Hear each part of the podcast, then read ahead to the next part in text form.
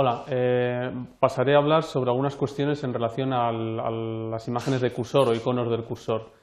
Eh, Processing tiene, unos cuantos iconos predefinidos, pero no solamente podemos utilizar eso, sino también eh, imágenes propias que queramos utilizar como cursores.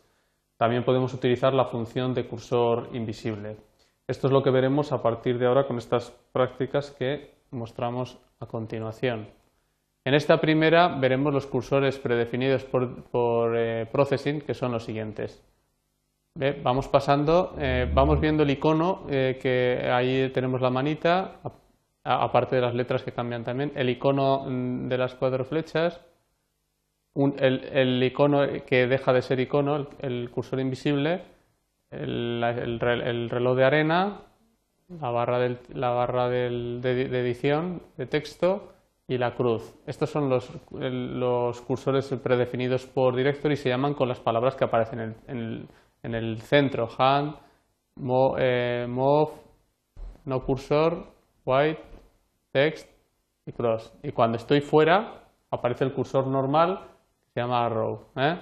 Así que tenemos estos cursores predefinidos. Vamos a ver cómo se ponen con la función cursor. Eh, primero en este ejem- ejemplo ponemos la fuente, vamos a escribir, ya hemos visto esa- con esa- ese texto en la cadena S y vamos a, coger una variable b que va a ser el ancho del rectángulo. Los rectángulos van a ser de 66 de ancho. Por eso la he puesto aquí, aquí la, la defino, b66, aquí cargo en font, cargo la fuente y en S meto en un principio la, la palabra arrow, puesto que nada más empezar es lo que aparece ahí escrito, que es el cursor normal. Eh, fondo blanco, eh, voy a dibujar sin línea los rectángulos, rellenos de color rojo, fill 25500, suavizamiento y ah, con estas, eh, con estas de aquí dibujo los rectángulos que son 6 en total, en estas coordenadas. Las coordenadas que aparecen en los dos primeros parámetros y B y B, que es el ancho, que era 66, que ya lo habíamos definido en la variable B.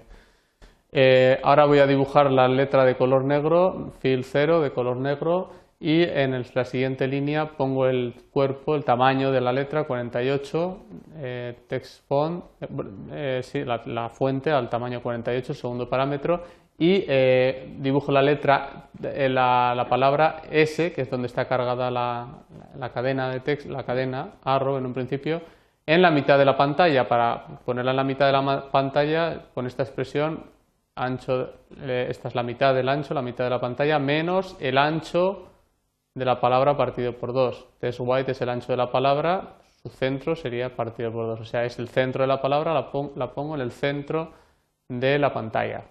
Esa es la expresión. Eh, y altura 215. Bien, si, y empezamos con las condicionales para poner los cursores. Si entro en zonas distintas. Si estoy en la zona, eh, estamos en esta, si, entro en esta zona, en esas cuatro coordenadas que son estas, 20, 20 más b, sería 20 más 66 en x y, en vertical pues lo mismo 95 más 90 eh, y en mouse y menor de 95 más b. Pongo la función cursor, pongo cursor entre paréntesis cross ¿eh? y entonces aparece el cursor. Con esta función aparece el cursor de la cruz. ¿eh?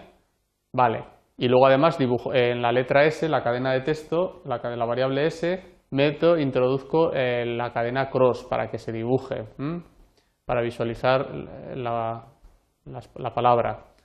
Si no, si entro en el 160, en esta otra, se pone el hand, cursor hand, si no el cursor eh, mock, voy detectando en cada zona eh, mediante esta condicional, la condicional de, de registro de zonas sensibles, eh, por, por el rectángulo, y voy poniendo el cursor que, que yo quiero que aparezca, cursor move, etcétera. Cursor text, cursor white, y en esta última no cursor. Cuando pongo no cursor, esta de aquí, ¿eh? Aparece- es la función no cursor. Ahí no quiero cursor. Esto, pues evidentemente lleva a veces a un despiste o a, un, eh, bueno, una desorientación en cierta manera a nivel interactivo, pero que puede ser inte- interesante también a nivel creativo. Eh, y entonces la última es esta, la última es y si no, si no entro en ninguno de esos rectángulos, me pone el cursor normal, que es el cursor arrow, ¿eh? si queremos devolver otra vez el cursor normal después de haberlo utilizado con diferentes cambios. Pues esta es, este, en este ejemplo hemos visto los, eh, los cursores predefinidos. Ahora vamos a ver cómo se ponen cursores que, bueno, con imágenes propias, imágenes que podemos tener. Simplemente el secreto es simplemente en llevar una fotografía, poner el cursor invisible y llevar una fotografía en todo momento en la posición del puntero. De esta manera dará la sensación de que la fotografía es el, cursor, como en este caso. He puesto la función no cursor y una imagen de una fotografía, que es la, imagen de la flecha. Hay dos fotografías en definitiva, una que es la roja y otra que es la verde. ¿eh? Cuando entro a la zona hay un cambio. Además de entrar aquí y cambiar el cursor, cuando presiono eh, el press mouse preset, cambia la fotografía. Y si suelto, vuelve a la fotografía, pero además vemos que la imagen de cursor ha cambiado. Hemos hecho un cursor que cambia de tamaño, ¿eh? de forma aleatoria cada vez que presiono. Pasan dos cosas. Cuando salgo está verde, cuando entro está rojo y cuando, y cuando presiono dentro cambia la foto y cuando libero vuelve la foto y cambia el tamaño. Pasan varias cosas, vamos a verlas. Bueno, pero lo, más, lo que más queremos destacar en este ejercicio, aparte de todas las acciones que ocurren, es la imagen, ¿eh? cómo aparece la imagen de cursor ahí. Eh, todas estas son de imágenes, las imágenes que corresponden aquí serán los, dos cuadros que hay aquí, eh, y la A y la B, y la C y la D y la E son la, las imágenes de la... Hay dos imágenes, la verde y la roja, y una máscara para que no se vea el fondo. ¿eh? Entonces, para que la haga de máscara. Hago una función eh, que se llama detecta, que va a ser una booleana, que va a tener valores de verdadero o falso, y luego las xb, yb, xc y c, que serán coordenadas, coordenadas de las imágenes, ¿eh? de, de dónde se colocan las imágenes. ¿Vale? Las imágenes, tanto esta como esta, la coordenada xb y b, que será esta, y la otra que será esta otra, x, y c.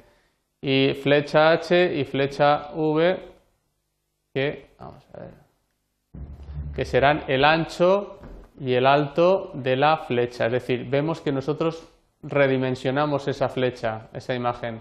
Tenemos que saber el ancho, el ancho inicial para con ese ancho multiplicarlo, dividirle en función de lo que queramos o restarle y sumarle en función de lo que queramos hacer con esa imagen que crezca o que decrezca.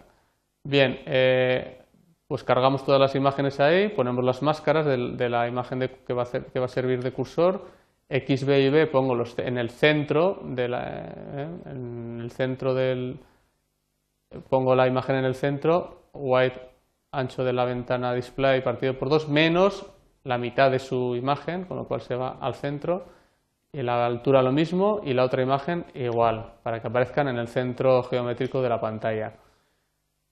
Eh, flecha H será d.white, que será el ancho de la flecha, el ancho de la imagen D, que es la imagen de la flecha, el ancho de esa imagen, y flecha V será el alto de esa imagen, d.8. La función detecta aparece en falso, ¿eh? que es cuando la tengo fuera, y eh, aparece la función no cursor, sin cursor, es decir, no veo el cursor en ningún momento, no veo la flechita del cursor en ningún momento. Bien, ahora empezamos en el draw, la función principal, fondo blanco, imagen B, eh, esta de aquí, pongo la imagen de este dibujo en las coordenadas correspondientes y al presionar, si en un principio hemos dicho que detecta era falso, al presionar, si detecta es verdadero, pone la imagen C, y si no, pone la imagen B. Cuando yo presione, detecta, se hará verdadero y cuando suelte, se hará falso. Pero ¿dónde hago falso y verdadero detecta? En, la, función independiente both mode. Al presionar, si presiono en estas coordenadas, entonces detecta, se hace verdadero. Y si no presiono, se hace falso. ¿Mm? Vale, entonces cuando yo he presionado, detecta es verdadero. En el draw vemos lo que pasa cuando detecta es verdadero, que está aquí. Si presiono, si detecta es verdadero, pone la imagen C, que es la otra. Y si no, pone la imagen B, que es esta, liberar. Vamos a ver cómo crece y decrece la flecha también. Si presiono en el cuadrado, eh, la imagen E la pone al tamaño de flecha H y si no, la imagen D la pone al tamaño de flecha H.